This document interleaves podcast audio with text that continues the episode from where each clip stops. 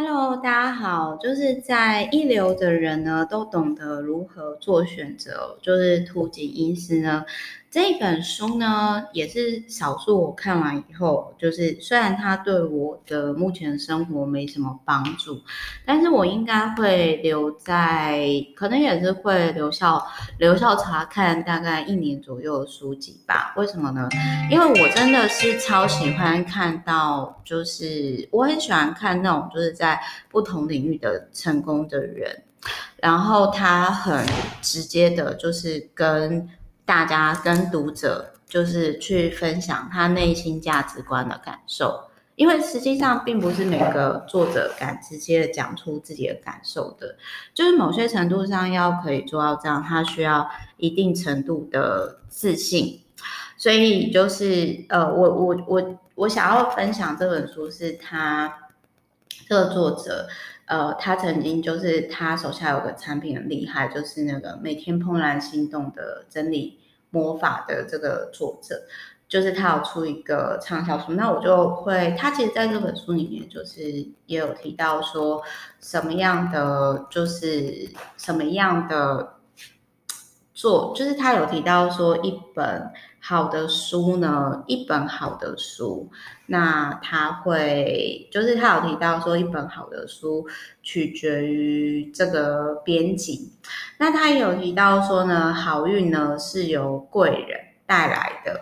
就是他有提到说，他有提到说呢，呃，这这边我其实也蛮认同。就是他有提到说，在商务场合谈论运气哦，确实不太合乎常识，但是。嗯，其实我会那么喜欢这本书，应该也是，反正就是我很喜欢这个作者，就是他很有自信的，就是跟我一样可以直接讲出内心的直接的感受。那再来就是说他呃出了一款就是风靡世界各地的畅销书，就是他帮助一个作者也成就自己。那这样的成功人士，其实很多有钱人或者是成功人士超乎你预期的有趣，就是他们会。相信这个东西，就很像我也有矽谷工程师，就是他们年收也是快一千万台币以上，然后他他们很爱跟我聊说，Meta，你知道为什么我订阅你的服务吗？然后我说干嘛？他就说因为你是佛氏主持的孙女，我很喜欢跟你聊这种不科学的东西，就是他们完全没有想要听我讲科学的东西。好，然后我就被认定成可以很大方谈不科学的领域的人吗？好，然后我这边先讲一下，就是他有提到说。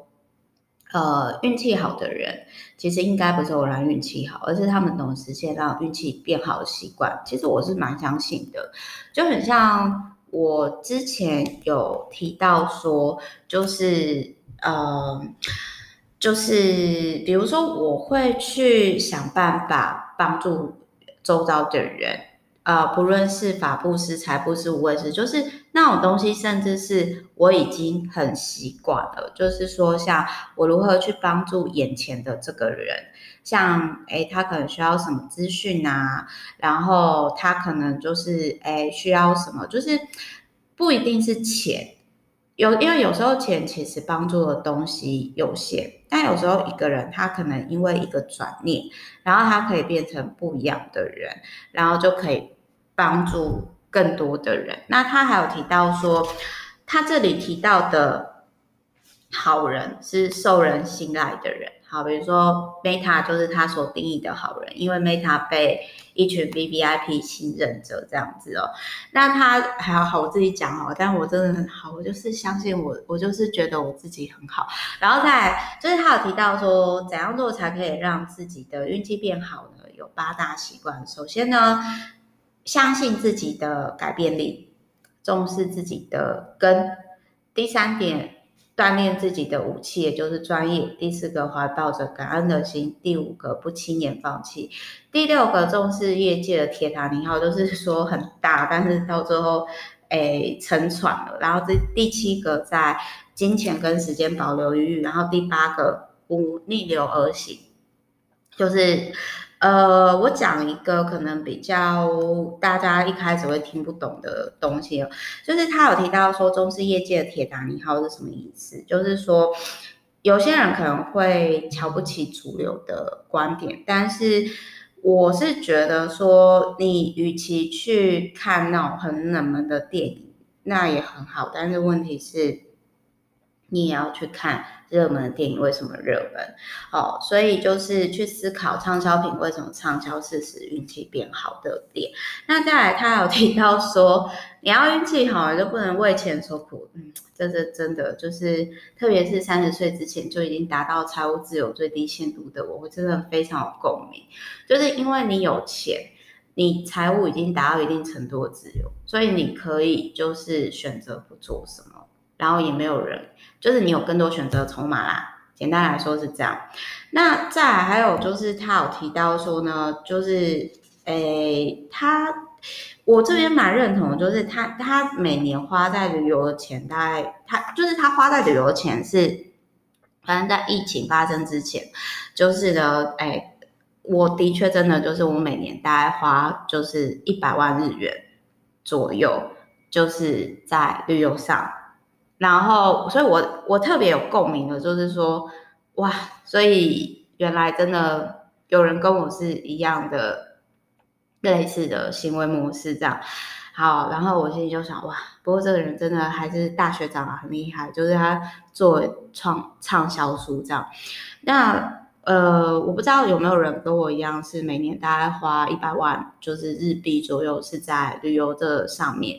但是很多人，我的确是因为很多人会说，天啊，Meta，为什么我觉得你很多想法都很灵活？那就是过得挺滋润一样的。我觉得是来自于这个习惯。所以各位知道哈，疫情两年了，你知道我也省了，就是两百多万日币的呢，因为都没办法出去玩。然后呢，各位知道吗？我就。我就是把这个钱啊都投在台股上，然后又赚了一波，然后我就 真的觉得说那种感觉很玄妙，就是你没有特别做什么，但是钱他就带了更多好朋友来找你哦，所以就是我也有在跟 VVIP 台股日记分享，我也是有分享这一块，然后我就觉得也还蛮有趣的，好，然后再来呢就是那个呃，再来他还有提到，我也很认同啦，就是。开放的人，拥有很多人脉的人，呃，才能够致富。所以，从一个人拥有多少人脉，就可以看出一个人拥有多少财富。这个其实我也蛮认同的啊。我跟大家分享哦，就是说我最近呢，我最近其实，在就是还蛮迷那个，就是《三国志》，然后就是。我就被我男朋友笑，因为男生应该是很早期就一直追了啦。那因为我最近在看新三国的时候，我就突然间就是因为现在年纪也大嘛，那你看的角度其实会跟以前年轻的时候其实不太一样。那相较于刘曹操，就是很擅长用兵，很会用权势去控制下属，巴拉巴拉之类的。可是呢，刘备就是一个他什么都没有，没落贵族。他也不是像孙权一样是有权的、有有钱有权的二代哈，他就是只会交朋友的没落贵族。可是这样什么都没有，只有好朋友的人，居然到最后也三国鼎立。然后我那时候看到这样的话，我就觉得说，哇，如果曹操、孙权跟刘备的话，我觉得我应该属性是比较像就是刘备类型的。我不知道大家是哪种类型，但是我自己真的就是。刘备类型的人，所以我大概可以理解为什么我会被在商场上，我曾经有被一些比较像枭雄，就是曹操的人，像曹操类型的，真的是莫名有敌意跟讨厌，就是因为曹操曾经讲过，就是在新三国里面，他曾经讲过说，我以前搞不懂，就是刘备在做什么，但是我现在我觉得刘备很可怕。那个可怕不是说是真的很狠的可怕，而是说他可能看的角度跟成绩跟曹操是在不同状况下。那像孙权就是天生超级好命的幸运儿，就有权有钱，老爸都帮他开好根基，他自己又聪明，所以可以守住一方天下。有些人生下来就含着钻石汤匙的，好，那如果说呢，你跟 Meta 一样，什么都就是跟或者是跟刘备的，属属于那一种啊，什么都不会，然后呢，什么都没有，然后没有啦，就是说比较偏向，应该是说我最终还是回归到自己的原厂设定，因为我自己的原厂设定就是属于，就我比如说我只会有一颗巨门嘛，那我本来就是。比较靠嘴巴吃饭的人，跟口才相关。那人又是群居动物，所以我我觉得说，如果你今天你是属于比较高敏感内内向，然后比较，其实我自己也是比较。呃，比较偏高敏感族群，只是我分数没有那么高。